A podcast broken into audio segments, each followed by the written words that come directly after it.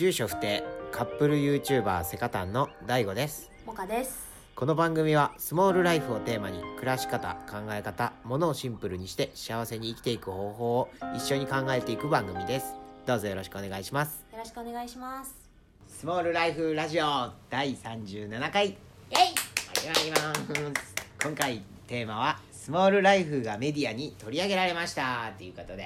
はい。イエーイ。イエーイ すごいなんかうんまだ反響ないからあれやねんけど。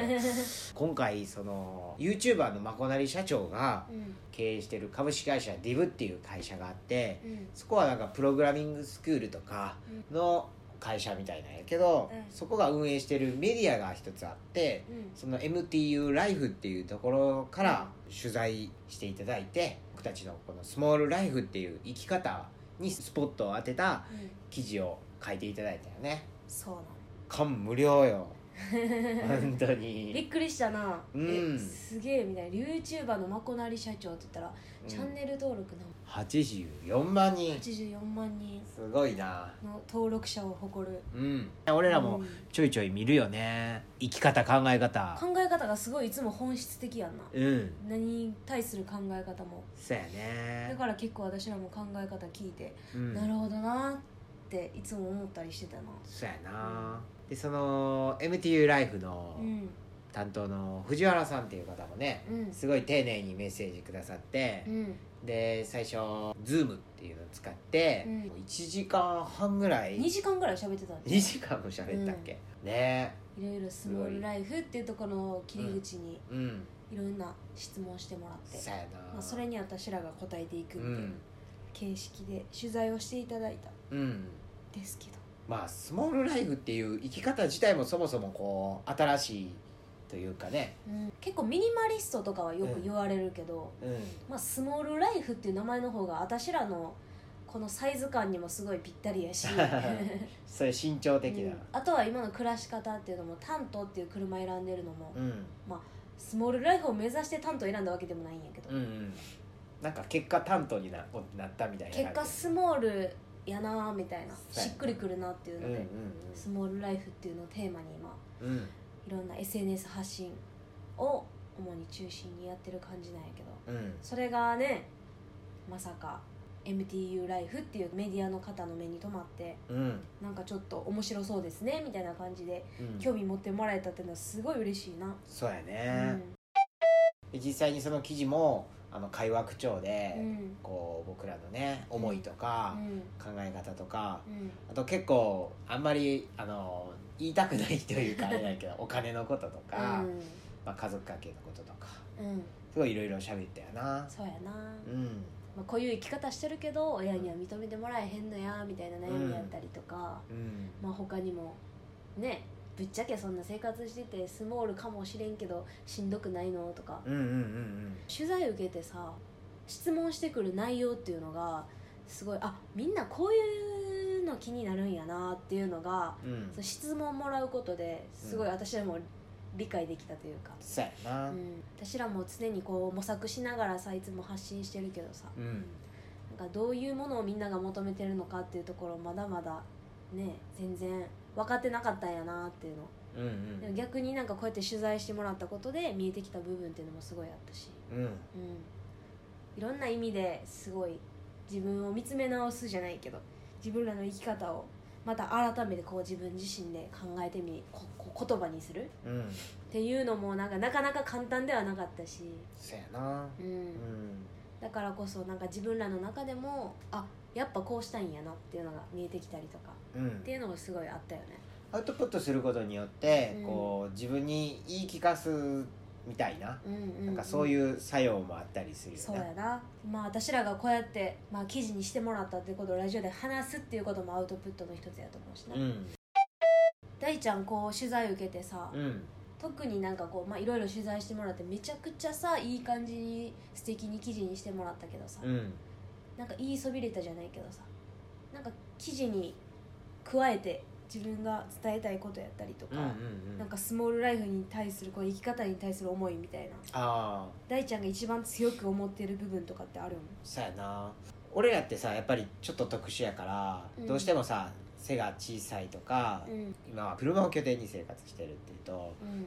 まあどっちかというと極端な生活をうん。ねしてるからうん。なんか特別なんでしょうみたいな風に思われがちやけど、こうスモールライフって別にね誰でもできるというか、うん。こう身の回りの生活をうん。見直すっていうことから、うん。あの誰でも始められるんじゃないかなって思うあよね。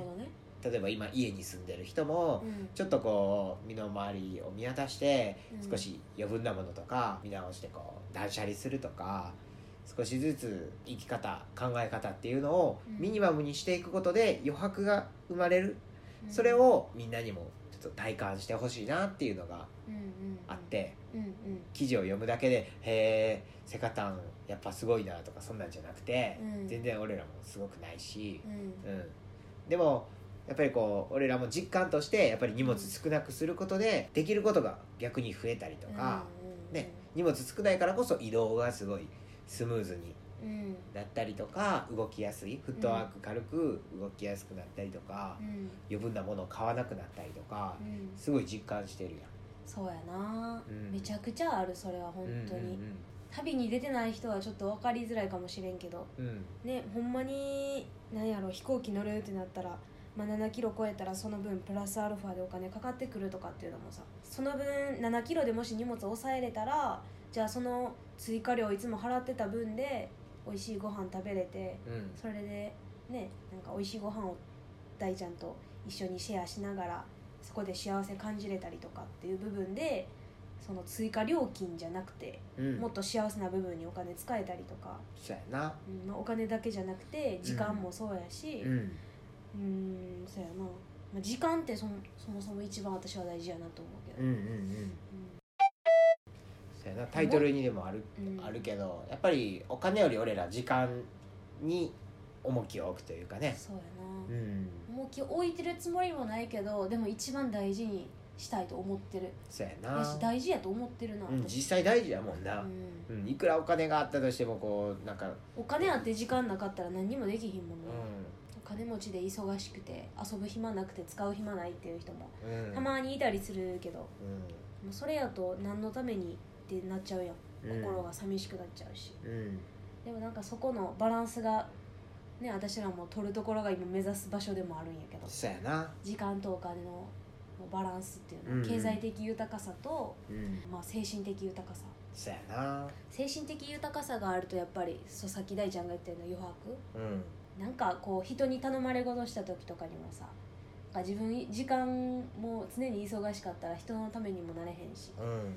ためになれへんってことは余白がないってことやから、そうやな。ううん。ん、だから常になんかちょっと空間空けとくみたいな。うん。心の中も持つものも。心の余白と物の余白と。うん。あとは時間の余白、そうやな、うん、余白があればなんかできることうん増えるし。うん。時間の余白を作るにはやっぱりお金が必要やったりとか、うん。でお金で時間変えたりもするわけやん。うんうんうんだから時間作るためにやりたくないことやらんとか。うんうんっていうのも大事やろうし。うん。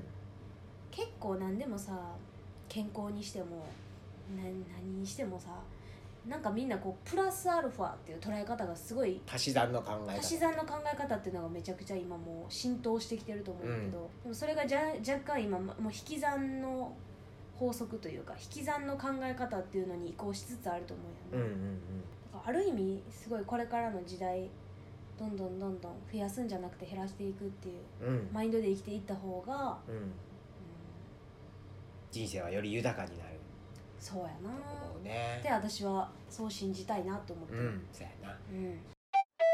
まあそんな思いをこう記事にしてもらってるんでうん。もしあの興味ある方は興味ない方も ぜひ見てほしいですね。そうやね。めっちゃ本当に分かりやすく書いてくれてるしうん。ね、なんか会話口調やから見やすいからさらっと読める。うん、そうやね。うん。あと最後に驚いたのが、うん。その担当していただいた藤原さんから、うんあの取材のお礼に行ってプレゼントが届いたよね。そうびっくりしたな、うん。しかもそのプレゼントがなんか私らがテーマとしてるスモールライフっていうもうそのテーマに見合った、うん。そうやね。めっちゃミニマムなちっちゃくて可愛いコーヒーのね、うん。粉を。そあれなんて言うんやろ？UCC のうん。カフェアットホームっていう、うん。コーヒーの詰め詰め合わせみたいな。そうそうそう。ギフト。積み合わせギフトね。これなんか甘いお菓子とともにとか、うん。山でゆったりととかう、ん。海でみたいな、うん。なんかそういうテーマごとにコーヒーがあって、うん。それぞれのこうビターテイストやったりちょっと甘めやったりとか、うん。スイーツに合うとそうかうそうそう。ルーツに合うとか。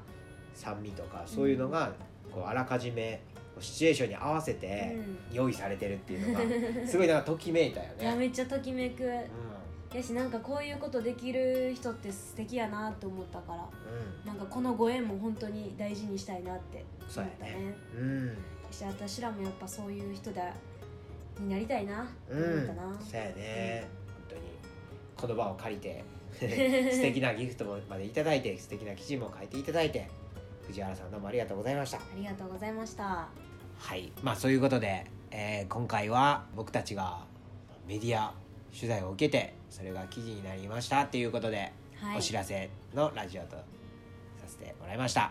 またこの記事を読んでいただいた感想なんかも、うん。もし本当にいただけたら、うん。このラジオだったりとか僕らのツイッターインスタグラムでも紹介させてもらいたいんで、うん。ぜひぜひあの寄せてもらえたらと思います。はい。ぜひぜひお待ちしております。はい。ということで今回はこの辺りで。最後まで聞いていただいてありがとうございましたありがとうございました。